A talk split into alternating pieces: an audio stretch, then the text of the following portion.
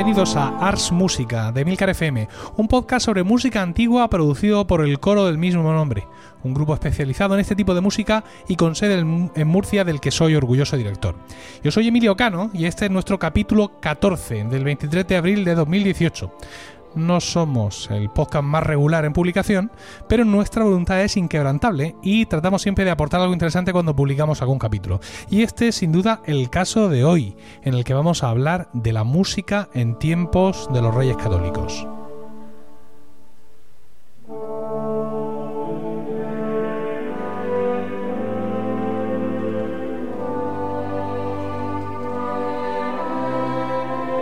Y digo vamos porque no estoy solo. Tras tres años de ausencia de estos micrófonos, recuperamos para la causa a mi copresentador, Diego Jaldón. Buenas tardes. Hola, buenas tardes. ¿Qué tal? Muy bien, ¿y tú? ¿Has, has sabido llegar? eh, Sí, ¿Has sí. sabido identificar el micrófono por su forma? Sí, sí, sí, sí. Qué maravilla, hombre. Y también tenemos con nosotros a otro compañero del coro, José Miguel Morales. Buenas tardes. Hola, buenas tardes, Emilcar.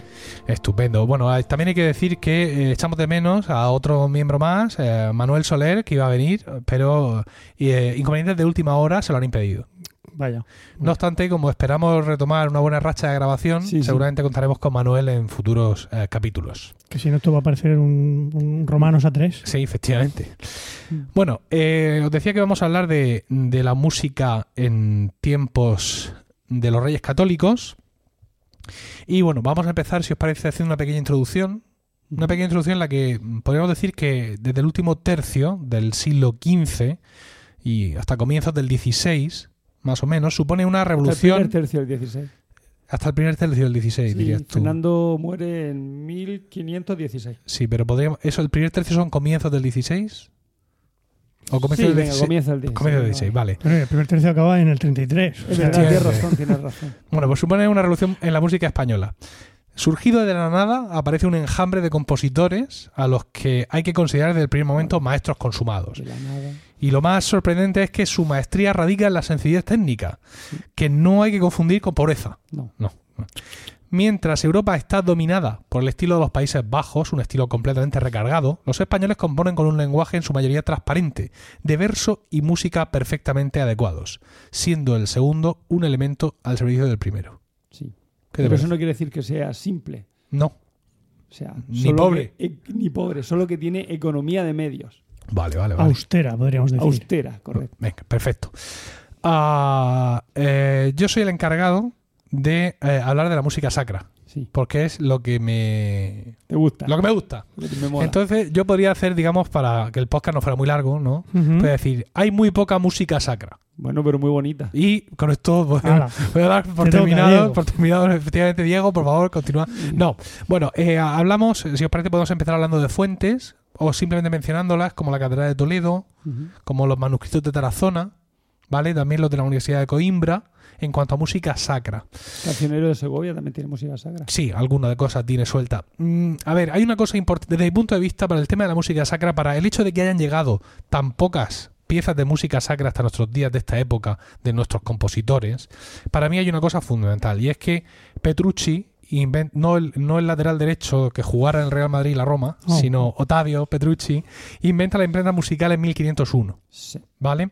Entonces, eh, la difusión de la música del día a día en, en las iglesias y en las catedrales y en las capillas españolas sigue siendo eh, a mano, evidentemente, pero eh, la música impresa es la que tiene más posibilidades de perdurar. Realmente, incluso muchos los musicólogos han establecido, digamos, como una forma de popularidad de la música de la época, ver cuántas copias nos han llegado hasta nuestros días. ¿Vale? Porque también especifica cuántas copias se imprimieron en su momento en función de las esperanzas de venta. Aunque mm, un incendio le, le- un incendio ocurre, le ocurre a cualquiera, La mejor familia. pero efectivamente, pero algo se tienen, se tienen que basar. Entonces, bueno, aunque eh, podemos haber perdido mucho, mucha música, quizá también podemos asumir que era muy mala, por ejemplo, o que No, por otro lado, muy mala niego. para nada. o que por otro lado, esto es una cosa que me apetece mucho debatir, que o bien no merecía la pena o que la gente no lo consideraba como algo mm, como una obra artística, digamos, a perdurar o a transmitirse en esta época, digamos, tan primigenia aquí en España del lenguaje eh, polifónico. Tú piensas que podía ser música muy funcional. Entonces, pues, un señor que era maestro de capilla, pues no sé dónde, pues pensaba, ¿por qué en no sé qué iglesia van a querer mis magníficas? Es que no tienen allí ellos un maestro de capilla que compone 36 magníficas en ese mismo día, ¿no? Porque eh, era todavía, digamos, era todo como muy de ir al curro, ¿no? De, de fichar allí, ah, maldita sea, como están los ministerios esta mañana, tal. y todo ese tipo de historias. Entonces, hay manuscritos, efectivamente hay bastantes manuscritos, las fuentes que hemos, de- que hemos destacado son muy ricas, pero también hay mucha música que aparece como anónima. Y ya sabemos que cuando la música aparece como anónima es por dos motivos. Uno, porque todos no la sabemos, ¿vale? Quiero decir, porque es súper conocida y no hace falta poner arriba que es de fulanito. O dos, porque no- nos hemos levantado esta mañana y he escrito un fobordón sobre el, el salmo de hoy y se lo he dado a la gente y lo han cantado. ¿Para qué voy a poner esta de posiciones Mm. mía? Quiero decir. Y mañana, y además mañana voy a hacer otro. O no de posición. Si tú haces algo, aunque esté bien, pero todo el mundo sabe que lo has hecho tú, no hace falta Claro, escribir. todo el mundo de tu entorno, claro. Claro. Y Sí, es- parece que el, Si tú lo hacías para el día. Que lo no hacías para- falta claro, decir, para tu parroquia, para-. Claro. Hmm. Entonces, bueno, eso es un poco el- la idea que yo tengo de una mezcla de cosas, ¿no? De, de música muy funcional, de música del día a día, con la ausencia todavía de imprenta musical. Todo eso es lo que nos puede llevar, creo yo, a que tengamos poca música sacra. Y cuando digo poca, pero, pero, a es ver, que sí, sí. a ver, vamos, vamos a empezar a debatir. venga. Porque lo mismo pasaba en Francia. Lo mismo, allí tampoco se había inventado la imprenta musical. Y, y los- y la gente también componía, los maestros de capilla componían para su para su iglesia, para su catedral. De- para, ¿Y, De si y no- nos ha quedado? Poco. Pero Bueno. de hecho, si te fijas, la música religiosa que hay de los reyes católicos es la que se conserva, no de la. O sea, se conserva sobre todo de autores que también son autores de música profana. Sí. Chieta, Escobar, todos estos también componen música profana. O sea, debe ser música. Y pertenecía a la capilla de los reyes católicos o de los duques de Alba, o sea, de gente importante. Mejor eran ellos los que. Sí, sí, esto me ha gustado. Oye, guárdalo ahí y no lo. Que esto, que esto lo vamos a poner en el cancionero para que no se pierda, o lo vamos a guardar aquí en un sitio para que no. Hmm. Para por si otra vez hace falta. Mira, mm, me gusta que menciones a Anchieta porque es el primer compositor del que quería hablar. Juan de Anchieta nace en el 1462 y muere en 1523. Y, y con Peñalosa eh, son dos ejemplos que son, digamos, son el Madrid y el Barça de la época, por así decirlo. sí. Eh, Anchieta es vasco y es maestro de capilla de los reyes. Así dicho de esa manera. ¿Por qué? Porque los puestos en la capilla real eran muchos y distintos, ¿no? Es decir, ahora te, ahora te encargo de los críos, ahora te vas con la princesa Juana, ahora te vas a venir conmigo, ahora te vienes a Inglaterra. Esto es un coñazo, ¿no? Una movilidad geográfica. Esto un sindicato hoy no lo, No, lo no consentía. lo consentiría. Entonces, pues Anchieta compone un estilo homofónico y es el, el- el iniciador en España del, del, eh, el uso de alternating con canto llano en cuanto a la polifonía.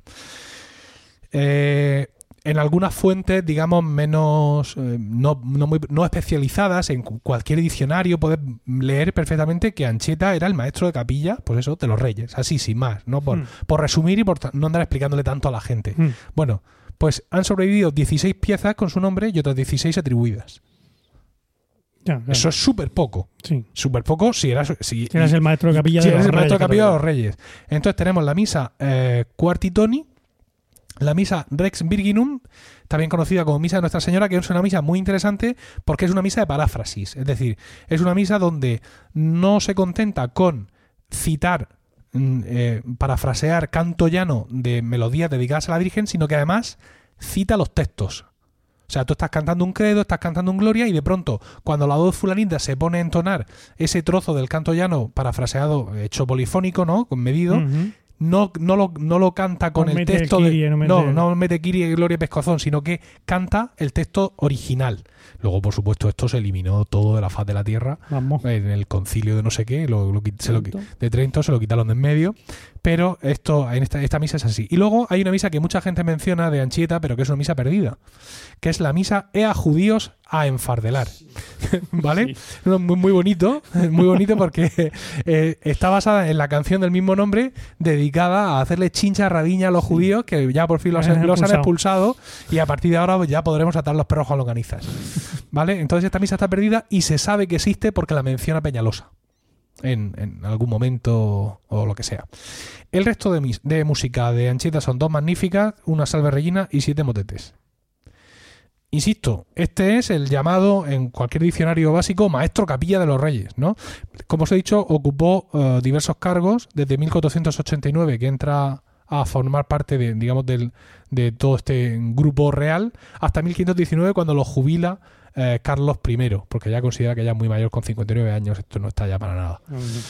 No, Am, estaba de moda su música ya. claro, eh, Hombre, Ancheta- había venido con toda Con la todo moda de Bellion, ahí del norte. ahí. claro. Ancheta fue maestro de, de música de Carlos I cuando era crío. Y también luego estuvo asignado, como os he comentado, a varios miembros de la familia real, pues según... Sí, fue también el maestro de capilla de- del infante Juan, el, el hijo bien amado de los reyes Ajá. católicos. Y, Y, se eh, fue a Tordesillas con Juana. También, est- loca. también estuvo en Inglaterra y en Flandes, junto con la capilla real, en esos viajes que se marcaban, y fue compañero en la, en la capilla ya con, cuando Felipe el Hermoso se trajo su esto no es música, esto que hacéis. Voy a traer yo aquí una gente. Fue compañero en la capilla real de Pierre de la Rue, Agrícola y otros, y otros compositores. Este es uno, por así decirlo. Y luego está el otro, que es Francisco de Peñalosa, con unas fechas muy parecidas. Nace en el 70, 1470, y muere en el 28. Y tres cuartos de lo mismo. Ocupa... Este hizo más, ¿eh? Este Bueno. co- compuso más. pero ocupa diversos cargos. Por ejemplo, eh, este, digamos que mm, Peñalosa viene de la, de, de la parte de, de Fernando, de Fernando de Aragón, mientras que Anchieta venía de la parte de Isabel, por así decirlo. Este es maestro de eh, el nieto de los reyes católicos, Sí. que sería luego Fernando I de Habsburgo, que es el Sí. hermano pequeño de Carlos, ¿vale? Y eh, este en el 1517 se deja la capilla real y se va a Roma a ser miembro de la capilla papal mm, bajo el mando de León X. En 1521 vuelve a Sevilla, donde es maestro de Cristóbal de Morales, que era niño cantor en esos momentos eh, por allí. Este tiene, como tú dices, tiene más obras, 63 piezas. ¿Te parece un poco? Pero completamente. Sí, claro que me parecen pocas. Pero completamente atribuida. Hay otras cuatro obras dudosas, pero no están entre esas 63. Tenemos misas, eh, motetes, lamentaciones, magníficas. Y hay 11 composiciones seculares en, en castellano. Y así como misas importantes, tenemos la misa de la misa Adieu mes amours, que estará basada en alguna chanson de vete tú a saber quién. Y la misa Nunca fue pena mayor, que también es, es muy relevante. Ocho misas hizo el tío. Ocho misas, pues fíjate. Y en cuanto a motetes, yo quiero destacar los dos que hemos cantado nosotros en la música, que son Nigra Sum, a tres voces, también con una economía muy... Me pones cara, me Sí, pones no carita. recuerdo, no recuerdo. Es del programa Canticum Canticorum. Ah, vale, vale. Pero sigo sin bueno, te le doy al play ahora y la escuchas si quieres, pero vamos, que está ahí. Y Intervestibulum et altare, a Esa cuatro, sí la que recuerdo. esa la cantamos en su momento y además la hemos cantado hace, hace, hace poco. Pues estos son, digamos, los dos grandes, ¿no, Diego? ¿Te parece a ti? Sí. Bu- se bufa Pedro Diego. Escobar, Pedro Escobar. Pedro de Escobar. Pero me, me alegra que menciones a Pedro de Escobar. Nace en lo sabía. 1465 y muere en 1535. Son todos más o menos quintos, ¿vale? Y eh, es- se entiende que es portugués y que viene de Oporto. Hmm. Eh, dicen que Pedro del Puto Porto, pero no, se sabe a ciencia No cierta. No, claro, de hecho, claro No se entiende tanto, De hecho, Juan Ruiz Jiménez. Que es un musicólogo, ha hecho hace, hace unos pocos años una investigación en la que demuestra que Pedro de Oporto y Pedro de Escobar son autores distintos. Mm. Aunque Pedro de Escobar seguía siendo un señor de Oporto. Eso parece ser que también está más allá de toda duda. Hombre, si estás leyendo el libro de Samuel Rubio, que es del año 41, ¿vale? Que lo hizo con tipos móviles, pues tendrás tus dudas, yo te entiendo. ¿Vale? Este hombre está de maestro de capilla en Sevilla desde 1507 a 1521. Pero, como sucedía muchas veces en esos cargos, tiene a su cargo a los niños, tiene que pagar el no sé qué, los tiene que vestir y en un momento dado dimite porque con lo que le daban no tenía para mantener todo aquello. Eh, Así como cosa anecdótica y muy desagradable es que mm, falleció en Évora, pobre y alcohólico. Alcohólico. Alcohólico. Si se hubiera quedado en España, no en Portugal. Y bueno, dice... Hubiera fallecido también por alcohólico, pero no en Évora. Efectivamente. Eh, Tú tenías por ahí, habías encontrado, porque yo no, no, no lo he... Sí, un- de- sus obras de Pedro de Escobar. sí, sí. A ver. Tengo, por ejemplo, a ver. Tengo, por ejemplo, aquí se encuentran entre ellas dos misas completas. Una de ellas, Pro Defunti. Las primeras que se componen en España sobre este tema y varias partes de otras como un Kyrie, un Santo y un Año. Bastantes motetes, varios himnos y alguna que otra pieza más. Eso es lo que tengo. Tengo, por ejemplo, eh, En Tarazona te aparece eh, de Beata Virgine a cuatro voces. Y pues básicamente. Ah, bueno, sí, aquí. Eh, es que habla también de Alonso Pérez de Alba, del que tú no has hablado. Acércate un poco al micro. Que habla también de Alonso Pérez de Alba. Sí, es que muchos. Al primero se le otorga la paternidad de los Kiries y al segundo el Gloria y el Credo. Sí, esa misa que hicieron, esa mixa, ¿no? Que Mixa, com- que, sí. compusieron entre varios. Es que mira, hay un cuando cuando buscas así, cuando el oyente de este podcast se mete a internet y busca música en tiempos de los Reyes Católicos, le puede salir una relación de 4, 5, 6 u 8 compositores que hicieron música sacra. Pero la realidad es que a partir de una vez que pasas estos tres, los otros pueden ser perfectamente conocidos por cuatro obras Ya. que se han encontrado en el manuscrito de Tarazona y pare usted de contar. Pero tiene el Clamabaut de Molière, que Si yo no he dicho que no lo tenga. Eh, eh, nosotros hemos cantado de Escobar, Clamato de Moulier, que es la obra esta que le gusta tanto a José, y el Stabat Mater, que es la pieza con la que ha comenzado este, este podcast. Entonces, claro, has mencionado a Alonso, me parece. Sí, Sí. He mencionado a Alonso Pérez de Alba, Sí, a Pedro Hernández sí, y a Escobar, que esos tres son los que hicieron la mixa. sí. Pero ya te digo que hay Mm. algún autor más puede salir de ahí, pero en plan, como que tienen dos obras en Tarazona, otro que tiene una obra, en- pero claro, como es tan poco lo que, lo que ha quedado con nombre, pues la lista de compositores de música sacra de los tiempos de los Reyes Católicos, pues es, es una ¿Qué? alineación de voleibol. Es curioso ahora que habláis del, del- de Tarazona, que en el, en el manuscrito, en el, el 2.3, Ujú. Hay una obra atribuida a Pedro Escobar y otra a Pedro do Porto. Con lo que en ese en al- eso fue el origen, bueno, el origen, ahí, de ahí se originaron las dudas de que, Sí, de que siendo un mismo escribano, mejor no ¿por qué? era, no, era el- no era la misma persona, Escobar y Porto, pero bueno, no, no te- No, que iba a decir como curiosidad de Pedro Escobar que dos de sus obras, Quedaos a Dios y, em, y Virgen Bendita sin par, es- han sido incorporadas al misterio del Elche. Que bueno, que es música religiosa profana. Ah, religiosa. Virgen Bendita sin par también la hemos cantado. Sí. Sí, cierto. Es De quien toda curiosidad. virtud mana. Y Ora Susu. Ora Sus. Ahora sus. Bueno, pues mm, si es que no hay más, quiero decir. Mm, Que esto es muy...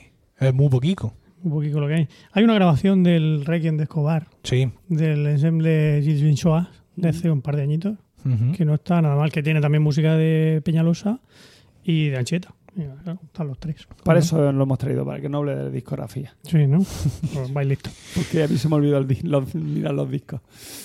Pues eh, esto es lo que hay, es decir, eh, hemos tenido aquí una previa de dos minutos en los que tú me decías que como decía tantas barbaridades, que sí, que la música que muy, sí es muy bonita, a mí me gusta mucho Peñalosa y toda la música de esta época, pero entiendo que lo- por los motivos socioeconómicos, políticos, geográficos que he comentado antes, pues la realidad es que no nos ha llegado.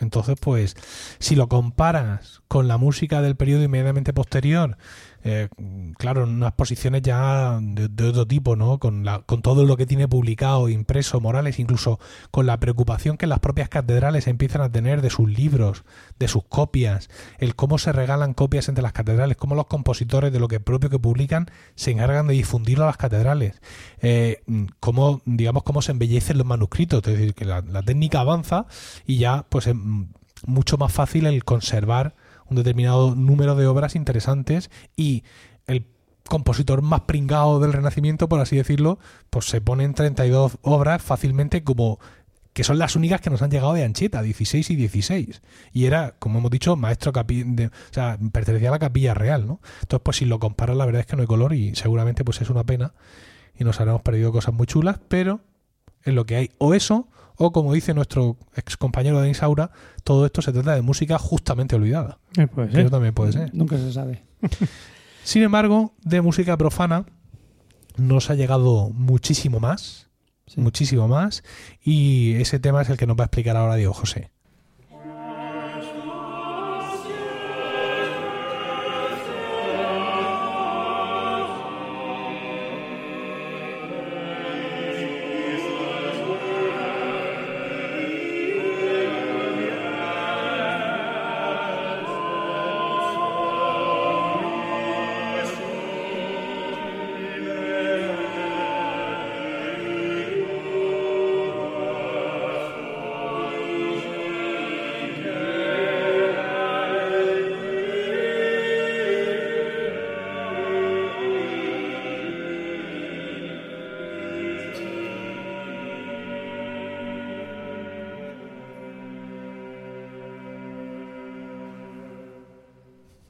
Decidme, cara de rosa. Bueno, eh, lo primero, eh, voy a, bueno, voy a hablar de dos cosas. Primero, bueno, tres. Primero, cómo se compone la música profana, o sea, las características de la música profana. Segundo, la forma de la música profana, los tipos de composición que hay de música profana. Y tercero, dónde se encuentra esa música profana y los compositores de esa música profana. Bien, empezamos con cómo se compone. Mm, la composición, igual que la música religiosa, era muy de, economía de medios, de sencillez, de austeridad dentro del, o sea, dentro de la belleza que tiene esa música religiosa. La música profana se caracteriza por un marcado carácter popular, por el o sea, por el silabismo, o sea, no hay contrapunto apenas, es casi todo homofonía en, en su composición. Y como hemos dicho, mm, claro marca- y marcado carácter popular y una composición muy sencilla. Muy de, bueno, uno que, un chico que lleve dos años de, de estudio de composición te puede hacer cualquiera de esos villancicos con, con mayor, o sea, mejor que el propio Juan de la Encina. Bueno, eh, lo segundo de lo que voy a hablar, como hemos dicho, es la, la forma de la música profana. Pues tenemos, por un lado, el villancico, que es una composición. Es una composición eh, con estrofa y estribillo, pero con una particularidad que la, que la diferencia de la canción, que es otro tipo de composición que veremos después. El villancico es una composición que tiene estrofa, perdón, estribillo, que es una letra y una música que se repite, una estrofa donde tiene dos partes esa estrofa, lo que se llama copla, que es la parte con letra y música diferente a la del estribillo, y la vuelta, que es mm, la parte de la estrofa en la que la música es la misma que la, la del estribillo, con la cual se vuelve, esto ya viene a la tradición incluso de las cantigas Santa María, el ese plan famoso, o sea, se vuelve al- a lo anterior, a la música anterior, pero con, una, con la letra propia de la estrofa. En cuanto a los villancicos, mm, digamos que musicalmente hablando hay dos corrientes. Una más complicada, que es la que, mm, que es la de los discípulos, bueno, sobre todo de Juan de Urrede y de sus discípulos. Juan de Urrede no es español, es flamenco, y por eso se le nota esa complicación, esa, mm, es un poco más, digamos, intrincada y melismática que frente a la otra, más sencilla, más silábica, que su principal adalid es Juan de la Encina. Bien. Pues yo no estoy de acuerdo con eso que has dicho, de que cualquier zaga que hace años de composición va a hacer villancicos mejor que los de Juan de la Encina. No, en cuanto me, me refiero en cuanto a la música. Lo bueno que tiene Juan de la Encina principalmente es la letra. Él era literato. Y los villancicos los hacía al final de la obra de teatro, pues para que se. Pues, como colofón a, la, a, su, a su obra. Y bueno, tiene algunas canciones y tal, pero que no es. Que no es una música que. O sea, que él, digamos que su dedicación era músico, pero.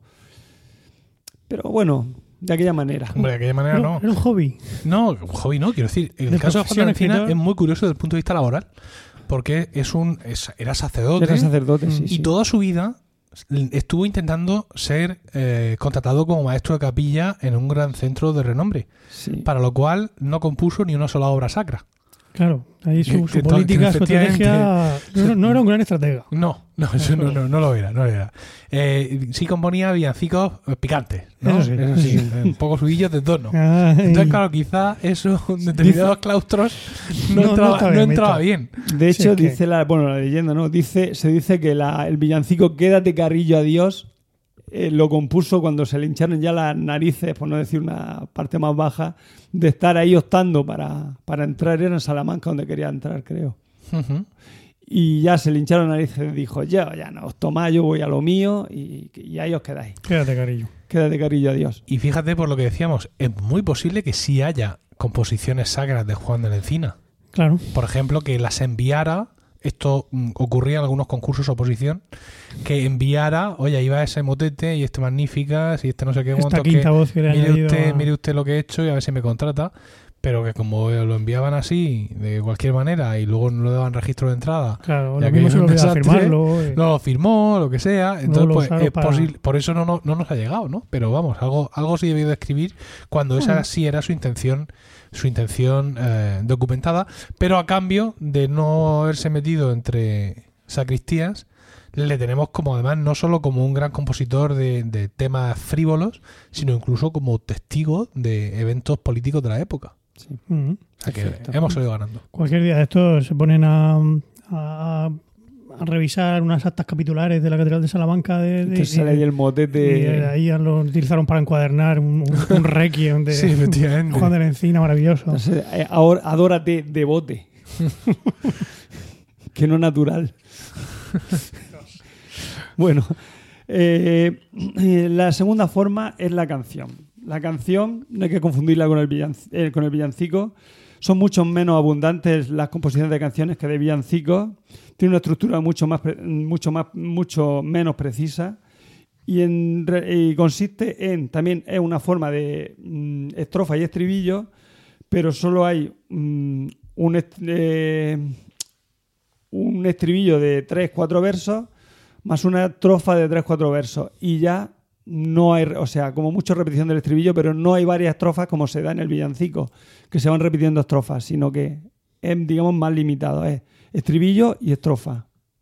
Tenemos ejemplos de José. ¿No te Sí. has preparado ejemplos? Sí los tenemos, Sí, pero claro. est- están casi todos en la... Cántamelo, cántame uno. Mm, Canta uno. Pues primero tengo que ver cuál es el ejemplo, porque ahora mismo tal vez se sepa, pero en estos momentos no, sí, sí lo sé, sí lo sé.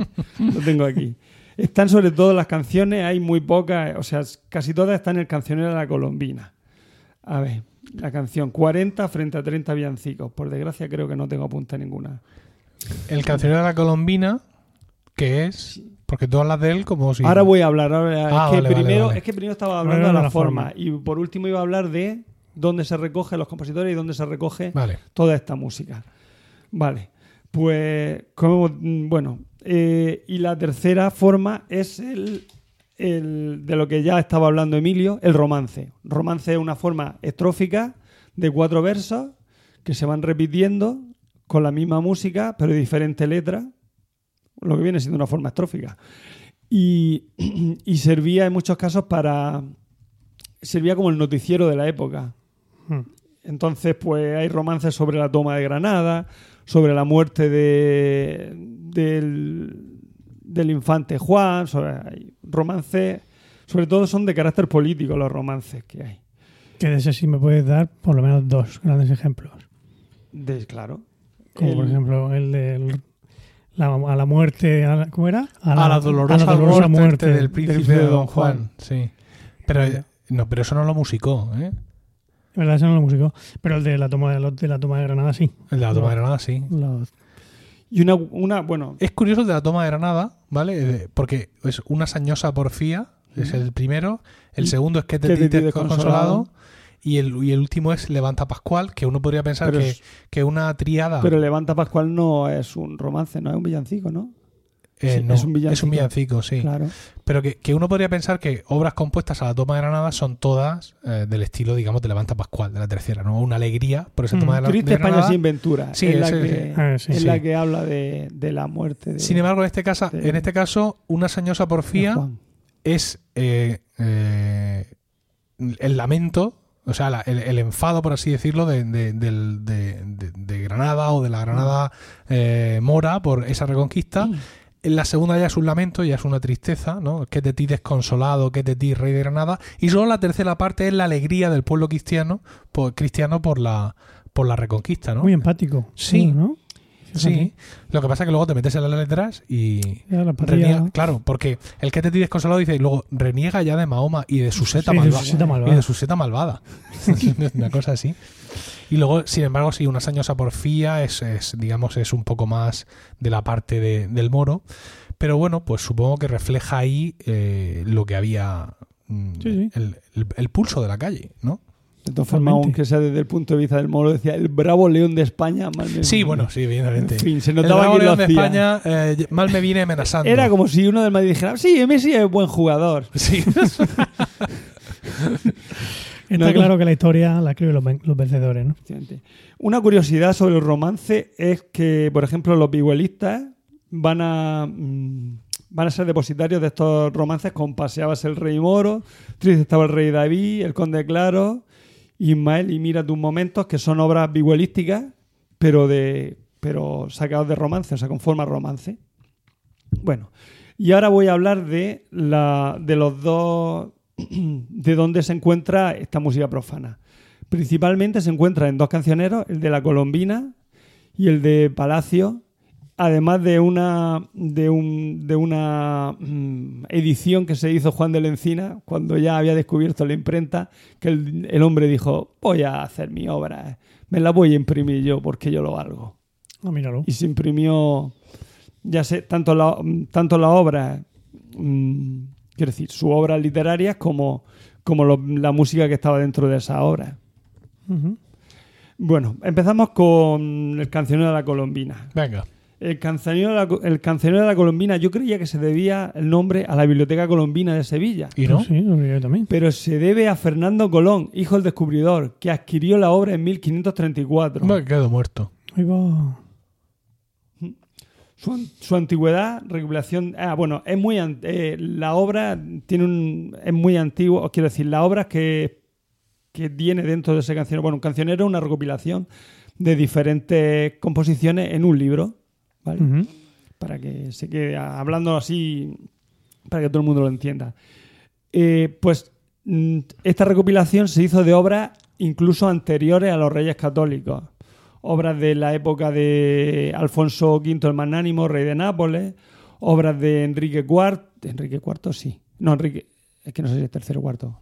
Y Pedro el Cruel II, Enrique IV. Enrique Trastámara. Ya está. No sé si es cuarto o tercero. Enrique Trastámara. bueno. eh, ¿Y cómo podemos intuir que, esta obra, o sea, que, son de obras anteriores? Pues porque no recogen una obra de, de un compositor tan famoso en la época como era Juan de la Encina. En el, en la, Colombina no hay obra de Juan de la Encina y eso pues, nos hace pensar que realmente era recopilación de, de obras anteriores. Tiene influencia el la Colombina de borgoñona, franco-flamenca y, y italianas, pero sobre todo de carácter castellano. La música popular castellana está muy, muy clara, bueno, tanto en la tanto en esta como en el posterior, en el de, en el de Palacio, la música popular es el- la principal fuente que tiene esta obra. Incluso los estribillos suelen sacarse de canciones populares en muchos casos. Los estribillos de los villancicos. Bien. Tiene 95 composiciones, donde domina la canción. En 40, 40 de ellas son canciones, frente a 30 villancicos. Y lo que queda, que son 15, sí, 4 y 7, no. Bueno, lo que quedan son romances, que tengo que hacer la cuenta. Bueno, es igual. Eh, frente al de Palacio, que son 52 canciones frente a 426 villancicos, más un romance. Fíjate, sin embargo, se llama cancionero, ¿eh? ¿Te das cuenta? Ah, sí, no, Qué el- justicia. Debería llamarse villanciquero. Fíjate. Hubiera vendido menos. Bueno, Sí, dentro de sí. las 95 cam- competiciones, ah, digo composiciones, perdón, competiciones, no, composiciones, ahora sí tiene un romance, Olvida tu perdición, dos ensaladas en español y una en francés. Toma. Un, ¿qué? Un mismo, nueve No sabe leer su propia letra. Anda, como M. Rajoy. Ah, nueve misas y cuatro fragmentos de misa. Mira. Lo pone aquí en... Las mismas misas Música que, antigua que punto contó com, yo antes. Las mismas misas que he contado yo antes. ¿Cuál es la temática del cancionero de la vez. colombina? Amor, devoción, burla, placer, frente al dolor, vida y muerte. Eh, por El ejemplo, ser humano. Exactamente. y destaca Te ha en, lo faltado divino y lo profano. describir todos los gustos. en el cancionero de la colombina la obra más bonita, la que, bueno, la más la que a mí más me gusta, pero- ah, vale. nunca fue Pena Mayor. Es que nunca fue pena mayor. Autores, pues dentro de los autores está Juan Colnago, Pedro Escobar, Pedro Ese- eh, Lagarto. Juan Cornago es el autor de Nunca fue pena mayor. Efectivamente. Pedro Lagarto, Juan de León, Moxía, Francisco de la Torre, famoso Sí. por la danza alta, pero que esta pertenece al cancionero de Palacio, O- y Juan de Triana. Ole. Todos estos representados con una obra cada uno.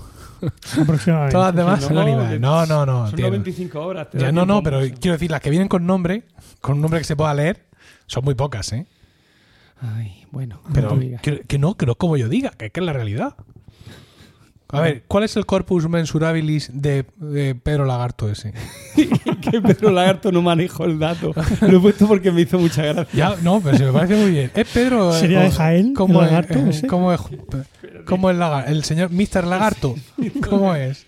Mr. Lagarto es Sí. Pedro Lagarto. Pedro Lagarto. ¿Cuántas Ah, obras? mira, tengo yo algo de Pedro Lagarto. ¿Cuántas Mira, obras te- hay de Pedro te- Lagarto? Te lo va a decir José Miguel Morales. No, ¿Cuántas ya. horas? No te lo voy a decir, Dos. pero te puedo decir.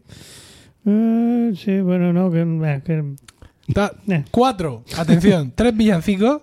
Andad, pasiones estuvo en andad. la Catedral de Toledo. Sí. sí. Callen todas las galanas y de aquel flaire flanco y cetrino. Joder, cuánto detalle. Y un romance que yo me de ti ventura. Chimpún. Este es el compositor tipo de la época de los reyes católicos. Un pavo al que le han encontrado cuatro partituras en un libro. Que, no Y- es que me queje, simplemente apunto la realidad. Tuvo otras cuatro en, en el, en el de Palacio. Ala, las Mm. mismas cuatro. que- Eso ya no lo sé, son las mismas, ¿no? Venga, sí. Bueno, digue. ahora vamos con el Cancionero de Palacio. La locura. ¿Quién de.? eh, bueno, es un manuscrito que data de la época de los Reyes Católicos y que fue descubierto por Gregorio Cruzada en 1870. Pensaba que ibas a decir por Gregorio Palacio. No, Gregorio Cruzada de repente que había era sido. bibliotecario allí en la, en, la, en la biblioteca real, ¿no? Y de repente dijo, ¡uh, qué cosa más curiosa! Voy a llamar a mi amigo Asenjo Barbieri y dijo, mira, mira, mira lo que tengo aquí. Y Asenjo Barbieri mm, vio y dijo, anda, pero si esto es un... Si esto, aquí, esto es música muy bonita. Entonces, lo, él, al cabo de 20 años de, recopi- de- de recopilarlo y tal, lo editó en el cancionero musical de los siglos XV y XVI, que es como llamó él el- al libro este. Asenjo Barbieri. Bueno. eh, Sabéis que está digitalizado en, sí, sí, esto iba a comentarlo ya ahora, está en- digitalizado completamente. en internet. Está La disponible en internet. sin- muy fácil la por la Biblioteca Nacional, sí. Mm. Eh, fue editado en Madrid en la Academia de Bellas Artes en 1890. Eh, está escrito en castellano y agrupa música profana, cortesana. Tiene 458 compoti- composiciones, en su mayoría de autores españoles. Como hemos dicho, igual que en el de La Colombina, tiene un marcado com- componente popular. Eh, se, en, se basa mucha de su música en romance y en temas trovadorescos. Y, y está dotada de una gran cercanía. La, su las digamos que el- su temática, tanto amorosa como bueno, toda la temática que tiene, es muy cercana, muy, muy popular y, tiene un sentimiento entrañable. O sea, son muy, muy para el pueblo, ¿no? Está hecho muy de cara al pueblo. Fíjate. Bueno. Eh, el gran parte del cancionero del Palacio está formado por autores anónimos. Eh, pero además de esos autores anónimos, destaca Juan de la Encina, Está casi, casi la totalidad de su obra ahí. Francisco de Peñalosa Lo está. O Pedro, de Esco- o Pedro de Escobar. Hmm. Jacobus Millarte, Juan Ponce, Gabriel o Lope de Baena. ¿Vale? Predomina el villancico, como hemos dicho, pero también hay estrambote. En estos momentos no controlo qué es. El caso que dije, tengo que mirar lo que es el estrambote porque estos Me tíos me van a preguntar. Me lo van a preguntar. El romance y especialmente, eh, especialmente el, como hemos hablado de ellos, dedicado a la conquista de Granada, ¿vale? Ya hemos dicho que depende la, o sea, este está dentro del patrimonio nacional y se puede se puede sacar por Pero entonces, ¿con qué finalidad se, se recopila ese cancionero? Porque está en la Biblioteca Real. Entonces entiendo que es a iniciativa pues de los Reyes los Católicos que les gustaba el tema y dijeron pues que eran lo campechanos va ya, ya- entonces. La, la monarquía Me- española se... me lo, me lo va guardando aquí, A ver, esto ya es otra cosa, ¿eh? que son 458 piezas. efectivamente. claro, O sea, si le hubieran puesto la mitad de cariño a la música sacra, tendríamos motetes para aburrirnos aquí. Muy católico, muy católico de nombre. no, pero no, sí, luego- efectivamente, pero luego bien que le Lo que gustaba le gustaba era eh, el, el sí, reggaetón. esa galeja es venida aquí y todas esas cosas. Es Bueno. que fí- fíjate, si te, si te vas al, al- O sea, aquí en este listado, claro, entre 495 obras hay espacio para muchas más atribuciones, ¿no? Pero seguimos manteniéndonos en unos números muy bajos. Está Juan de la Encina, con casi toda su obra ahí metida, y, el siguiente es eh, en Millán, que tú lo has llamado no sé qué de Milano, uno de los primeros compositores que has mencionado, con 23. Gabriel, el Gabriel Mena es su nombre completo, Mira. pero aparece en muchos tratados o muchos Jacobus listados. Millarte. Jacobus Millarte, bueno. No, pues no, Juan Ponce, Gabriel Francisco. Millán, ¿no? No, Francisco Millán es, Es que son otro. dos, ¿eh? Son Ah, dos son distintos. dos Millán. Bueno, pues quién sabe. Pero, por ejemplo, Gabriel Mena, que aparece como Gabriel exclusivamente a veces mencionado, tiene 18 obras, que ya son más de las que tiene atribu- eh, de verdad que son suyas, porque el resto son atribuidas, Es ¿no? que después voy a hablar de los compositores. Así. Ahora Ya, ya, ya. Pero que es simplemente, digamos, mencionar lo que es la cantidad. ¿Vale? El- el- el- la Sí, sí, cantidad de no. música que nos llega con el nombre puesto, estas tienen que ser piezas muy populares realmente y o, que muy- algunas tan populares que no le ponen el nombre, pero otras que sí se molestan, ¿sabes? No, no, es que estamos haciendo un cancionero, estamos haciendo una recopilación, vamos a hacer la cosa bonita, ponle el nombre, escríbela tú que tiene mejor letra, ¿vale? Y, y- y se queda todo pues, mucho más documentado. Entonces, claro, Pero entonces, la- me- esa es mi duda. No sé si el- la finalidad del cancionero era simplemente mm, para el, para el entretenimiento de los reyes, tener Sí. ahí material para luego decir, venga, No, material. Yo creo que Cantadme ni, si- algo. ni siquiera material. Bueno, O- mm, por- ellos lo, lo guardaron ahí. un, un y- afán académico decir, no, vamos a recoger de la coleccionismo, yo creo, popular. claro. Yo creo que sí, porque, porque el libro no es un libro mm, de tocar. Quiero decir, no es una cosa que tú lo hagas, venga, vamos a tocar aquí. Sí, no, no, No, no, yo creo que lo abres y lo abres y lo pones en medio.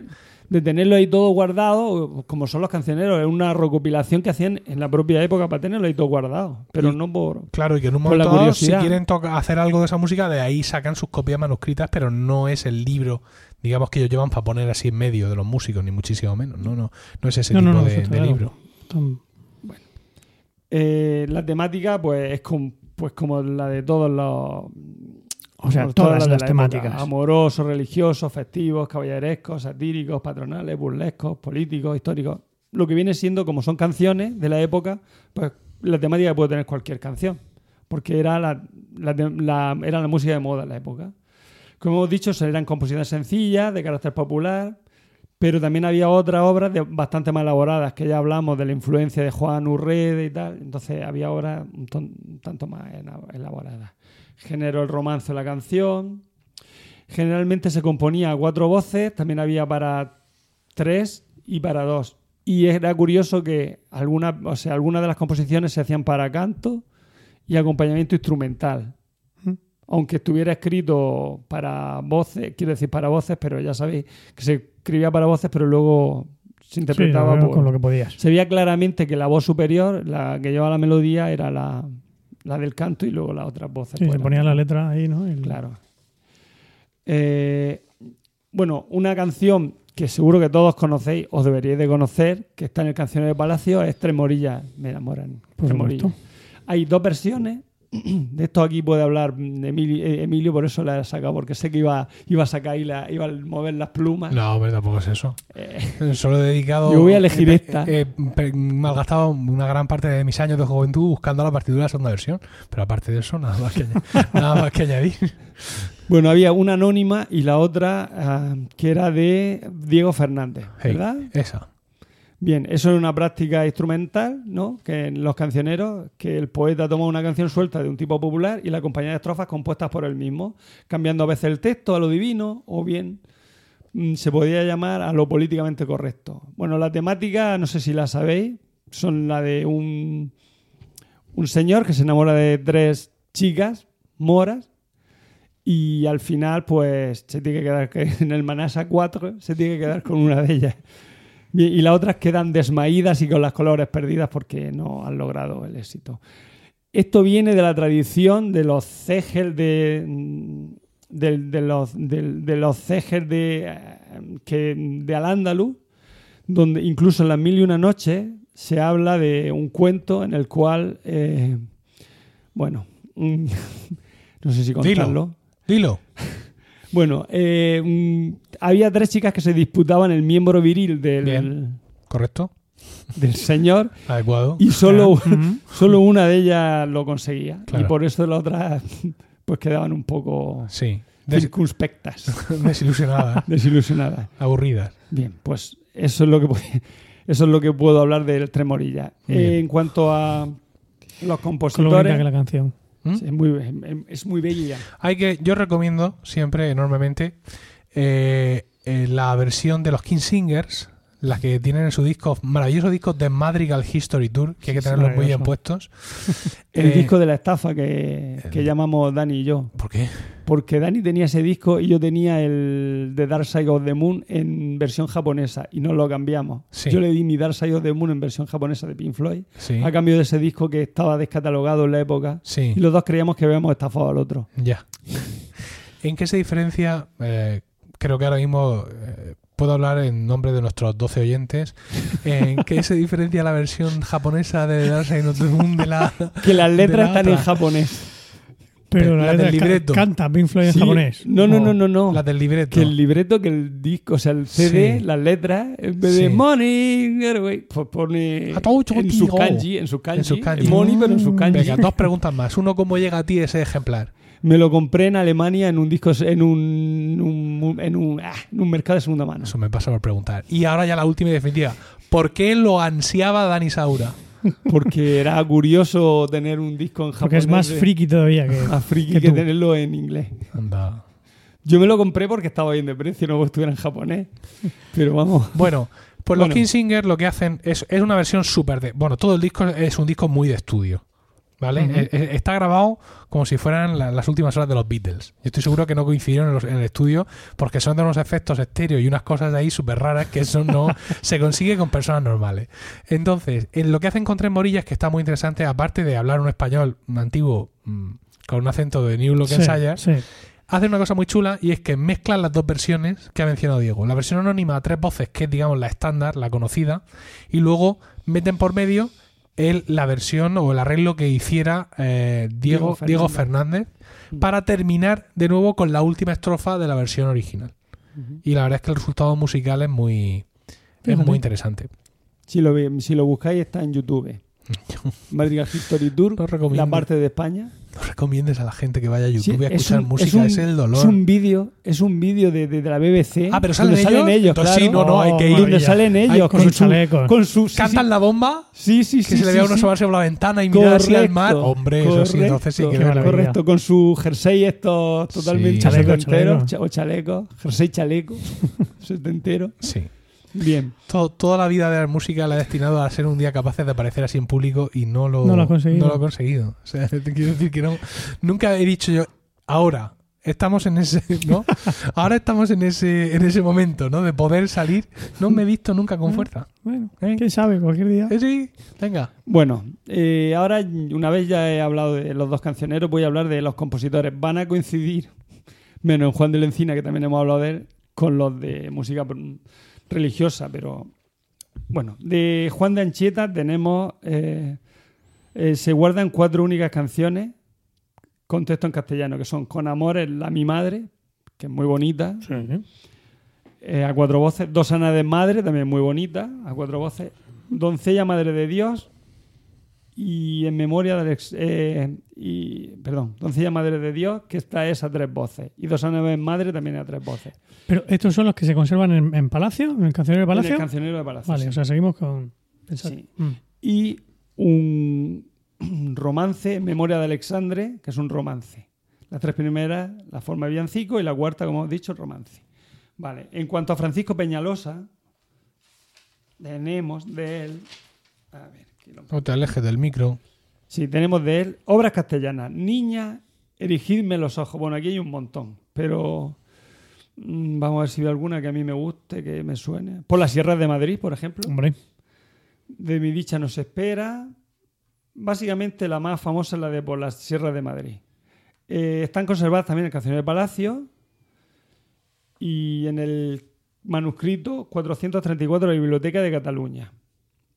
A excepción de Por las sierras de Madrid y tú que vienes de camino, que reviste la forma canción, las restantes de este grupo son todas villancicos. Mira, ya sabes lo que es una canción. Por las sierras de Madrid es una canción. mira, qué suerte. Tenemos un ejemplo. Efectivamente. Bueno.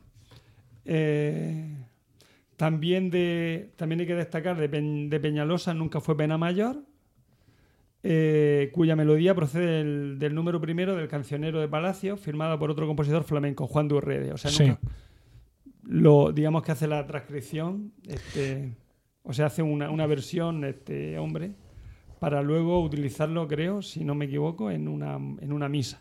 Mira, es curioso, eh, en la obra esta nunca fue mayor, porque es de todas las publicadas en el cancionero, es aquella que se encuentra en un mayor número de fuentes adicionales. ¿Mm? Es decir, al- evidentemente hay obras de Juan de la Encina que están publicadas en otros, en otros volúmenes, aparte de las propias publicaciones suyas, etcétera. Pero de, de- de todas, esta está por, por paliza es la que está en un mayor número de eh, otros volúmenes y de otros, eh, de otras publicaciones y otros manuscritos. O sea que debió ser una obra realmente muy popular y es por eso, evidentemente, que eh, Peñalosa compone la misa Misa. Nunca fue pena mayor. Y el texto se atribuye al duque de Alba. No al, no al hijo de Cayetana, sino al, supongo, Al al, de, la entonces, época, al de ¿no? la época. De- sí, entonces. tiene Pero no más el famoso sentido. famoso, sino No, el, no, no, anterior, el el anterior. abuelo del famoso. No, Sí. no, no el que asusta a los niños flamencos hoy, No. aún hoy en día.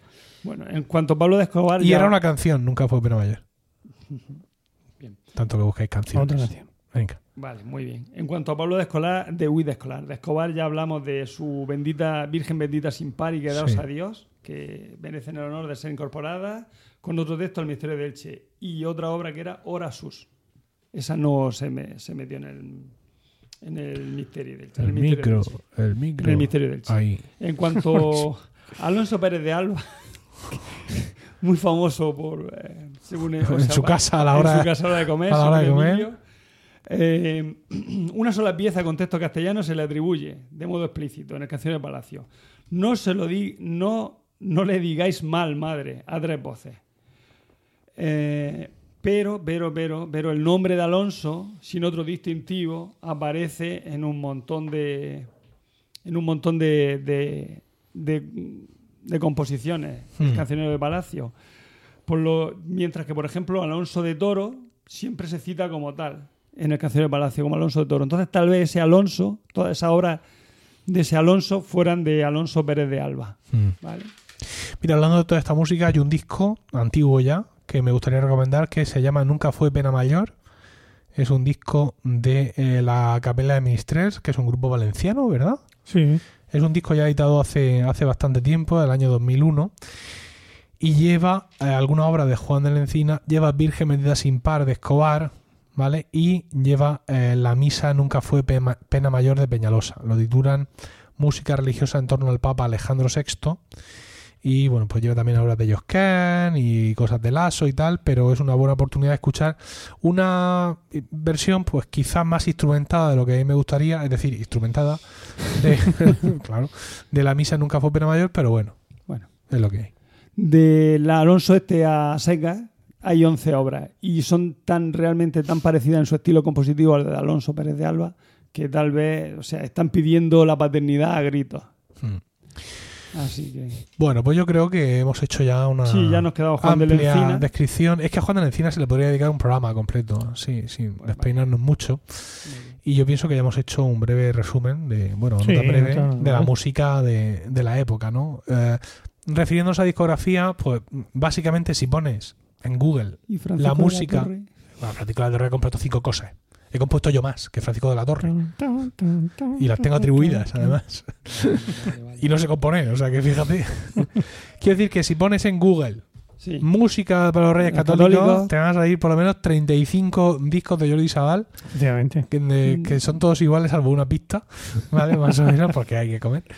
Y ahí, o sea, que quiero decir que en ese sentido, cogido el impulso del año 92, en España Sí. pues se publicó mucho y bueno, pues es un tema que ha dado ha dado mucho de Sí, publicación. o sea, no, no es de difícil. Sabal de, lo- de cada De cancionero. Claro, su- hay un disco de cada canción. Y, y buscando pues estos cancioneros que ha mencionado Diego, no es difícil encontrar eh, un repertorio abundante de esta música. Hemos citado muchas cosas aquí. Quiero decir que tampoco acudáis como lobos al blog a buscar una, una lista kilométrica de enlaces, porque no me, es que no merece la, la pena No. la cosa. No, es muy fácil de encontrar la música si, si os ha gustado. Y yo pienso que, bueno, pues con esto terminamos. Ya está. ¿Sí? José Miguel. Sí, sí. Suficiente. Bien, pues nada, muchas gracias a ambos. Me ha faltado, ¿Qué te ha faltado? Manuel Soler para explicarnos la cadencia Landini y la cadencia Dufay, que, que quería comentarla con él, pero Sí. como no está. Vale, pues, Bueno, pues en el próximo podcast hacemos un pequeño Follow up, un pequeño follow up. ah, un pequeño follow up, un pequeño parte para que nos explique esas cosas tan maravillosas. Muchas gracias a ambos y con esto hemos llegado al final de este decimocuarto capítulo que esperamos hayáis encontrado interesante y ameno. Muchas gracias por el tiempo que habéis dedicado a escucharnos. Esperamos vuestros comentarios en emilcar.fm barra arsmusica. Recordad que en vez de una U ponemos una V, ponemos así. Y también nuestra propia web que es arsmusica.com, donde también encontraréis otras formas de contactar con nosotros. Mientras llega nuestro siguiente capítulo, escuchad mucha música antigua y recordad lo que dijo Sancho. Donde música hubiere, mala cosa no existiere.